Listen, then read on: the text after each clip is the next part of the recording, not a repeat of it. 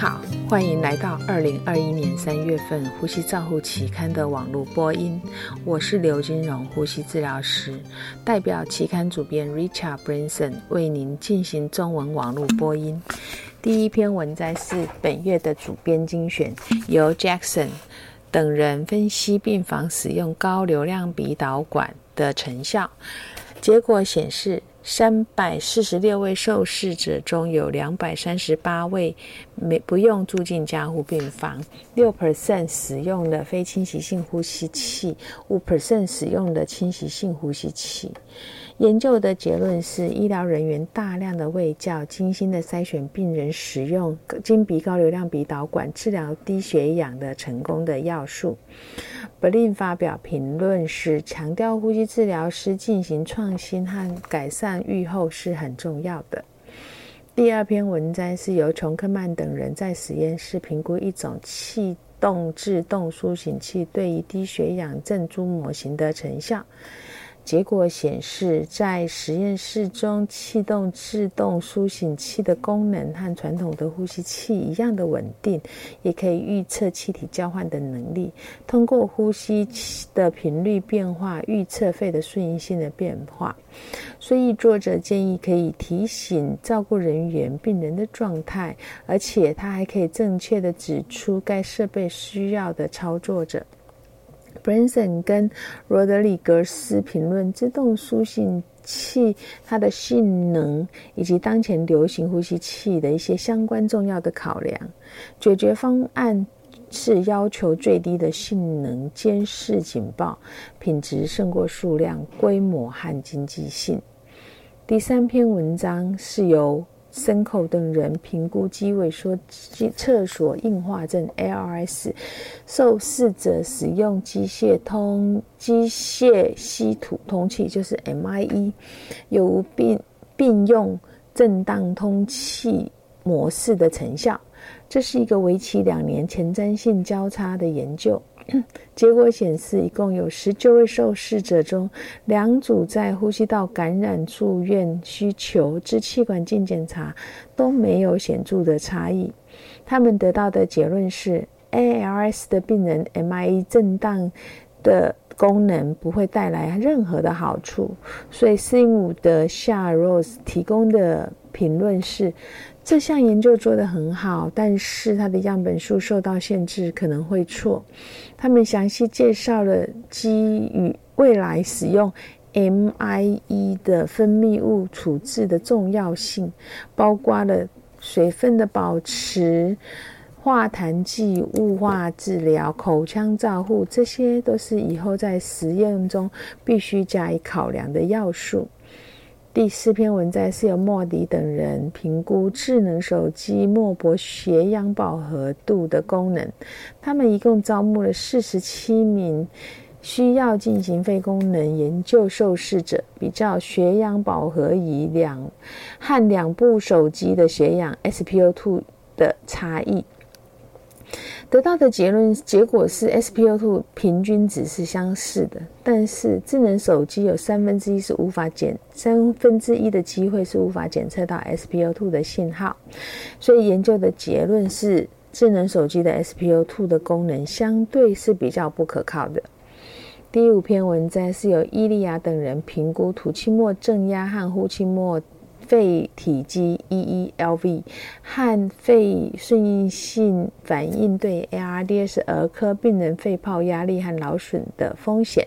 在三十二位受试者七十二小时内接受吐气末正压递增的试验，总共有八百九十六项测验的结果，结果显示。ARDS 病人的肺顺应性和 EELV 比非 ARDS 病人低，但是它在压力和劳损是比较高的。第六篇文章是由劳夫等人分析驱动压力对 ARDS 儿童进行发病率和死亡率的影响的回顾性世代研究。他们审查了三百八十位受试者的记录，其中一百零一位符合分析的条件。在使用逻辑式回归分析，确定驱动压力小于十五 cmH2O 与发病率降低是有关的，但是跟死亡率降低无关。第七篇文摘是由斯泰因多尔等人回顾审视年龄小于十七岁儿童神经肌肉疾病受试者居家使用非侵袭性通气的状况，总共有一百二十八名神经肌肉疾病受试者使用。他们以年龄做四分位来分层比较呼吸器设置和肺活量的差异。结果，在年轻的受试者比较常使用设定后援次数，就是所谓的 backup rate 这个功能。不同的年龄层呼吸道的压力设定频率相似。建议这些数据可作为 NIV 设置的初始设定、后续调整的指南。第八篇文章是由哈伯等人评估成人慢性呼吸道疾病六分钟步行测试期间使用金鼻高金高流量金鼻鼻导管的闭环式控制系统的成效。他们比较六分钟测试期和恢复期中达到目标值的血氧值和发生低血氧饱和值的现象。结果显示，在六分钟步行测试中，SpO2 在五十四点四 percent，恢复期是 SpO2 在七十六点三 percent，目标的范围中。氧气使用二十八 percent 时，休息期间 SpO2 要回到维持目标值所需要的时间是明显的增加。所以结论是，闭环式的系统对运动引发的低血氧是有反应的。第九篇文摘是由冈萨雷斯和贝利多等人评估住院中毛细支气管炎婴儿对高频震荡器的安全性。受试者被随机分配到呼吸道清除组和胸壁震荡组两组。那呼吸清除组就是长时间的吐气和刺激性咳嗽。他们比较两组之间的 SpO2。弹翼重量和不良事件的次数，结果显示，在九十二名受试者两组之间的 SpO2 和不良事件是没有显著的差异。第十篇文章是由潘努等人评估使用电子病历系统通知呼吸治疗师通气病人过量的效益。他们比较经医师认医院认可之呼吸治疗师主动调整 FL2 与被动式医嘱调整 FL2 之间的差异，总共分析一百九十五名受试者的警报的准确度为七十八 percent，呼吸治疗师对六十四 percent 的反应有做出了反应，铺路高血氧状态是明显是低于比较低于医师组。第十一篇文章是由阿坎特等人评估小气道功能障碍严重度的中度 COPD 男性肺功能测试、呼吸困难的严重程度、疲劳的程度和体力活动的程度，以及健康相关品生活品质量表的表现。研究者以呼气中断最大量。将受试者分为低于平均值和高于平均值的两组，他们得到的结论是：小气道功能障碍导致呼吸困难、疲劳加剧、运动能力和生活品质下降。第十二篇文摘是由。日本科夫斯基和普尔兹比索夫斯基评论疑似气喘受试者接受夹单前挑战测试气道阻力的受试者人体扫描技法、强制震荡技术和干扰技术以及 FEV1 的表现。结果显示。测试技术之间的气道阻力测量方法是有差异的。他们的结论是，加以其胆碱诱发试验没有反应者，可以在这种测试阻力中观察它 FEV1 的变化来作为检测。第十三篇文摘是由阿尔图纳扬等人以模型模拟面罩辅助通气时，他手部的位置和通气过程中不同的方法的差异。他们总共招募了五十七名呼吸治疗师，他们比较两种这种扣面罩的方法的差异。第一组扣面罩的方法叫做 C-E 技术。方法是拇指和食指扣在面罩两边，两侧形成 C 形。双手在第三、第四、第五手指将下颌骨朝面提高。另外一组则是用 EV 技术，将拇指放在面罩两侧，而二、三、四根手指将下颌骨往上拉。手部的位置对成功。对于是否可以成功通气影响是比较小的，就是七十是对上六十八，但是受试者比较喜欢第一个手法，就是 C 到一的技术，因为这样子的叙述是比较舒服的。第十四篇文摘是由斯波利。蒂尼等人回顾过去十年英国囊性纤维化受试者使用 NIV 的现象。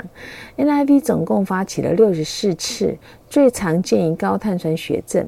早期中断使用 NIV 的受试者 FEV1 逐渐的下降，而持续使用 NIV 受试者下降的速度是比较缓慢的，没有观察到抗生素静脉需求恶化的差异，所以他们得到的结论是。NIV 可以稳定肺功能，但是并没有办法改办改变需要住院或者是感染率。第十五篇文摘是由赫德蒙等人评估呼吸治疗师跨专业戒烟卫教训练计划的成效。他们进行了五个。各二点五小时的网络戒烟卫教师的训练计划，并且在训练前、训练后和学年结束时给予参与者进行的调查。结果显示，在这两百七十名接受戒烟训练者都报告了他们对戒烟的能力有提高，并且他们得到的结论是。该戒烟计划对于教师的认知度和戒烟教学的能力产生了积极的影响。